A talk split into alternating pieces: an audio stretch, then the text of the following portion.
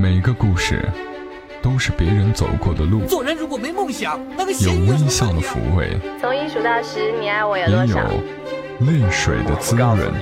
默默到来，故事如你。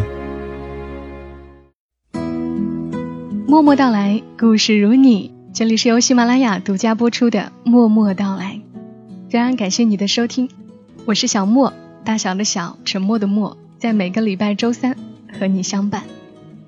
最近朋友圈有人发了一个抑郁指数测试的链接，据说是超过五十分就得治。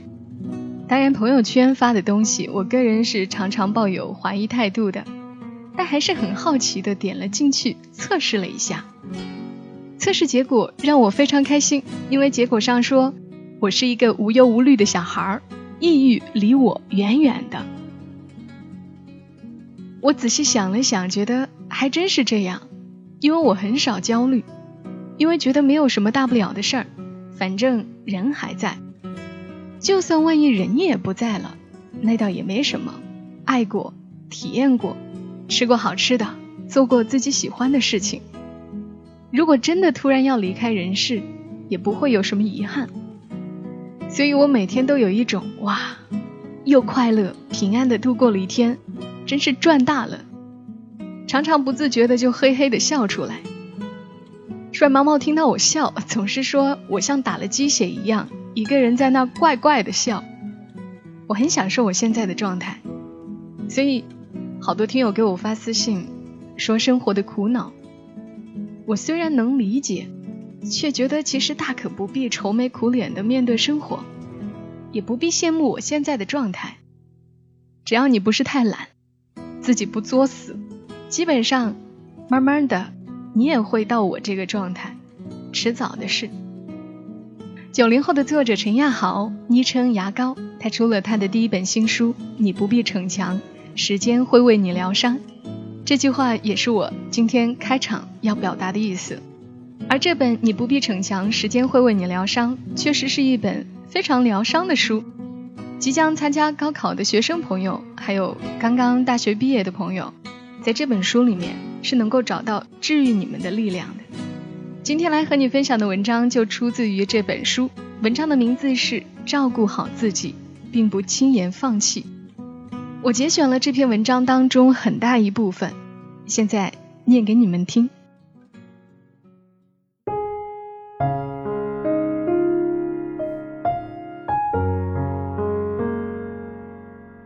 去年冬天的时候，我去找一个老同学吃饭。他正在攻读教育专业的硕士学位。那天他在听一个讲座，我到的时候还没有结束，索性就进去听了一会儿。我不清楚这是什么内容的讲座，不过有意思的是，我发现来听讲座的都是年龄四十到五十之间的阿姨。朋友告诉我，她们都是妈妈。台上的老师在现场提出一个问题：各位母亲。请你们回想一下，孩子让你心碎的那一刻是什么时候？五分钟后，我们开始讨论。孩子让你心碎的那一刻，这个问题引起了我的兴趣。作为儿子，我似乎从未想过自己让母亲心碎的那一刻是什么时候。我在脑海里和在场的妈妈们一起回想起来。五分钟后，阿姨们陆续开始发言。女儿一而再、再而三对我撒谎的时候，儿子交过一个女朋友，想结婚，我没有反对，只是希望他们再相处一段时间，多了解一下彼此。结果他直接住到女孩家里去了，不要老娘了。有一次，闺女和我吵架，吵得很激烈，她冲我嚷了一句。为什么我会有你这个妈妈？我知道她只是一时冲动，但那两天想起这句话就想哭。儿子十八岁生日那天，我开玩笑问他以后想找一个什么样的媳妇儿，他看了我一眼，找个比你漂亮的，气死我了。阿姨们的发言越发踊跃，现场很热闹。我在下面听得一会儿心里难受，一会儿忍不住的嘎嘎乐。这时候，一个阿姨接过话筒，站起来缓缓地说：“最心碎的那一刻，是孩子对我说，他想放弃自己的那一刻。”现场突然安静了，好像大家都被拽进了自己的回忆里。过了半分钟，阿姨们纷纷默默点头，表示赞同。有些妈妈的眼里甚至有些湿润，我不知道是为什么。台上的老师拿起话筒，这应该是所有当母亲的最有共鸣的一个答案。思绪忍不住的回转，脑海里浮现出高三那一年的自己。那一年，因为一些经历的刺激和幼年的神经疾病病史，患了抑郁症和迫害妄想症，情绪完全不受自己控制，精神近于崩溃，每天在恍惚和挣扎中度过，时刻在与自己对话和斗争。但还是无法战胜自己。那一年每周都会请假一天，妈妈带着我去看心理医生。她坚持不用药物治疗，虽然药物的效果会更快，就像又重新回到了童年治病的灰暗时光。没有朋友，无处诉说，活在自己的世界里，只有妈妈始终陪伴，即便。她不能理解我那些疯狂扭曲的想法，无法给我减轻一丝痛苦。他在我面前总是很快乐，从来没有表露出因为马上要高考了而对我的担心和忧虑，总是和我聊那些轻松愉快的话题。虽然大多时候我都沉浸在自己的世界里，根本没有听他在讲什么。他觉得我很棒。因为他相信我一直在努力战胜自己。后来我对自己妥协了，算是放弃了吧。因为这样的精神状态，连一道题目都无法集中精力完成。高考的日子越来越近，大家都在奋笔疾书，跑得越来越快，可我却他妈的在看心理医生，就想干脆破罐破摔了。那时的班主任很照顾我，一直在关心我。他觉得这样下去，我很可能把自己毁了。当初是保送进这所市重点高中的重点班的，被很多老师设为清华北大的苗子。他打电话把我在学校的情况如实告诉我妈妈了。上课不是睡觉就是在那儿发呆，连课本都不掏，作业从来都是。上交前找个同学的抄两笔交差，怎么说他都跟木桩子一样，理都不理你，一身的烟味儿。这是班主任找我谈话时告诉我的。他先跟我道了个歉，他说自己没能力帮助自己的学生，他觉得对不起我，并且很后悔把这些情况告诉我妈。他和我谈话的时候。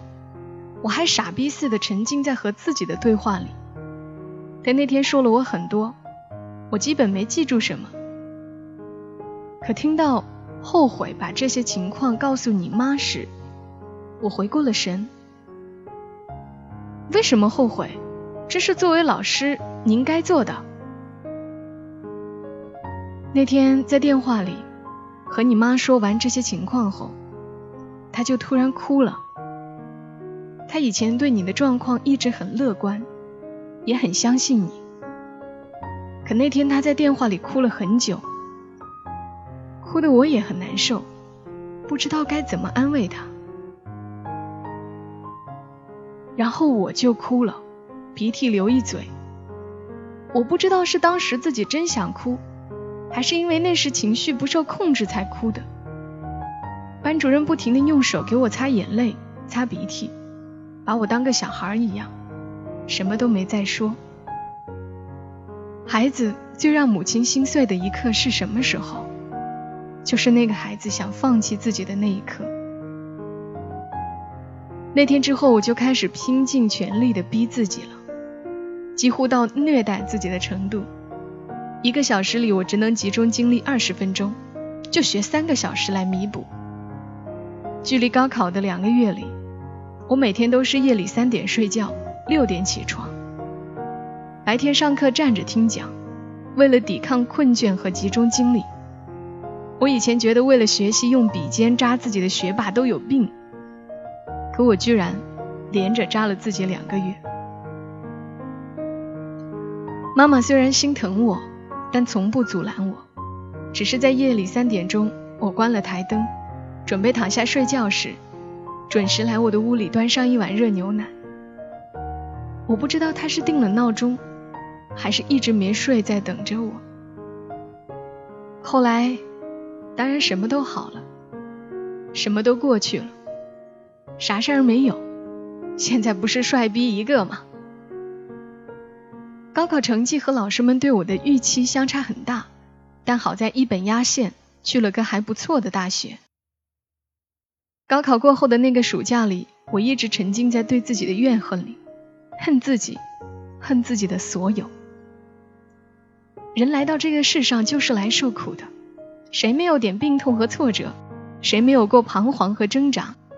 我从来没怪过那些经历和老天爷的戏谑，我只怪自己，怪自己有过的退缩，怪自己尝试过的放弃。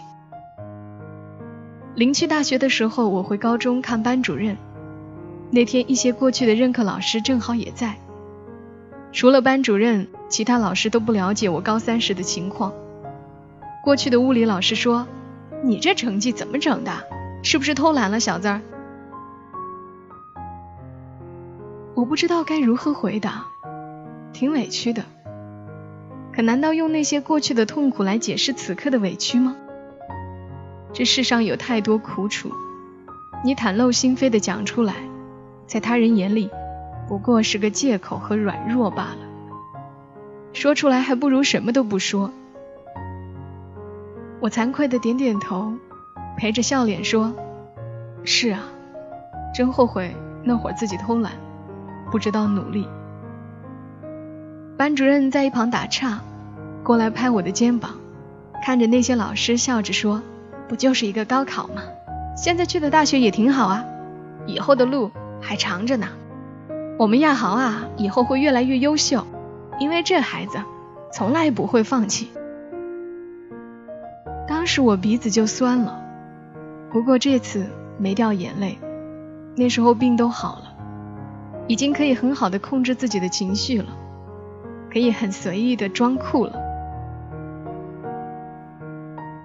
大一那年的母亲节，我给妈妈发去一条短信：“妈，母亲节快乐，谢谢你带我来到这个世上，我会努力成为你的骄傲，永远。”我妈回了一条：“傻孩子，不轻言放弃，你就是妈妈最大的骄傲。”永远。过去收到读者的一些留言里，还有朋友喝醉时、半夜失眠发表深沉感慨时，都问过我同一个问题：你说人活着究竟是为了什么？我觉得问这个问题的人，一定都活得很累吧。无忧无虑的人从不会有这样的疑问，可又有谁会真的能无忧无虑呢？为什么人会觉得活得累？为什么那么多人要活得这么累？为什么不能肆意放纵、享受放荡？为什么不能挥霍时间、游戏人生？为什么不能跌倒了就不再爬起来，一直躺着，再也不用跌倒？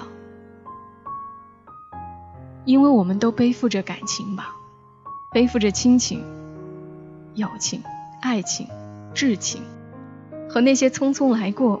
又匆匆离去的人留下的难以回报的恩情，肩上背着他们，怎么会不累呢？会有责任，有压力，有期望，有束缚。年少时幼稚的自己，总觉得他们都是枷锁和链条，很多时候甚至要为此逼迫自己做那些最不喜欢的事。明明是只有向往着无际天空的鸟儿，却因背负着他们。把自己关进了笼子里。可后来才明白，如果没有他们，也许自己从不会拥有那想要展翅高飞、可以视风雨为无物的坚硬羽翼。孤单时，彷徨时，一个人在异乡为异客时，想起他们，就好像暗夜里突然升起了一个对自己微笑的太阳，什么都不叫事儿了，什么无处诉说的，都可以咽进肚子里了。他们或许给过你束缚，可同时给了你最有力的翅膀。爱，给予一个人的力量真的太强大了，哪怕那个给予你的人已经散去人海，已经去了另一个世界，可留下的记忆随着时光的流逝，却会愈发炽热。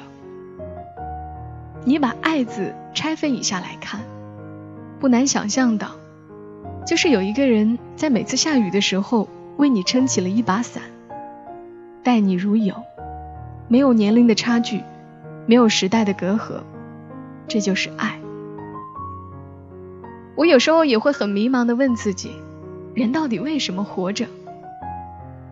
为了回报吧，回报那些让你的垃圾变成糖，让你的星辰开出花，回报那些当你蜷缩在黑暗一角时，为你照进一丝光芒的人。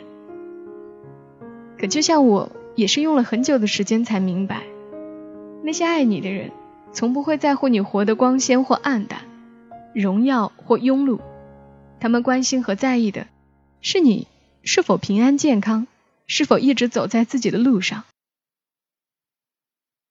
老爷走的那一年，我翻家里的老相册，在一张他两只手分别牵着我和妹妹的照片背后，看到一句。字迹隽永的话，吃饱饭，咬住牙。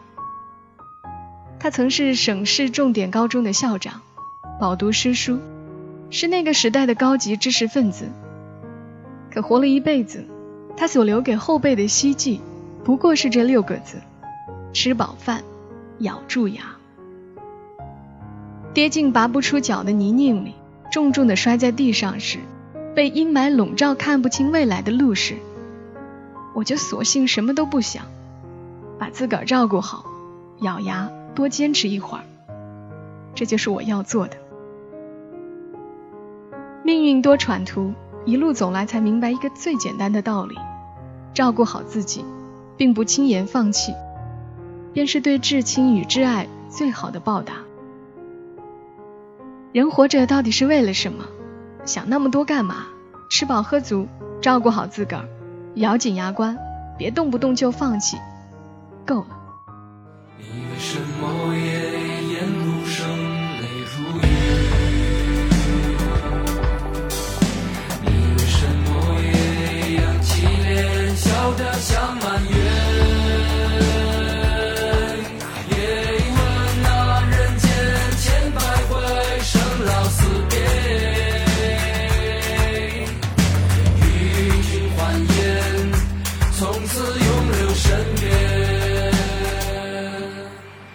这里是默默到来，刚的文字出自于陈亚豪的新书《你不必逞强，时间会为你疗伤》。昨天我还收到一个听友的私信，他在问我：你在这里讲这些小故事，真的能改变一个人吗？我从来都没有想过要改变一个人，只是如果听节目的你觉得，原来你不是孤单的，你不是异类，你所困扰的也是很多人不明白的。你所渴望的温暖，大家也同样都期待，这就很够了。如果能在某一刻让你想明白一些事，拨开眼前的迷雾，那我就觉得更开心。其实我最朴素的愿望，只是希望大家能有这么一会儿，是真实面对自己的。好了，再次谢谢大家的守候。同时，我发现喜马拉雅 APP 上的圈子功能挺好玩的。可以找到默默到来的圈子，在上面发帖。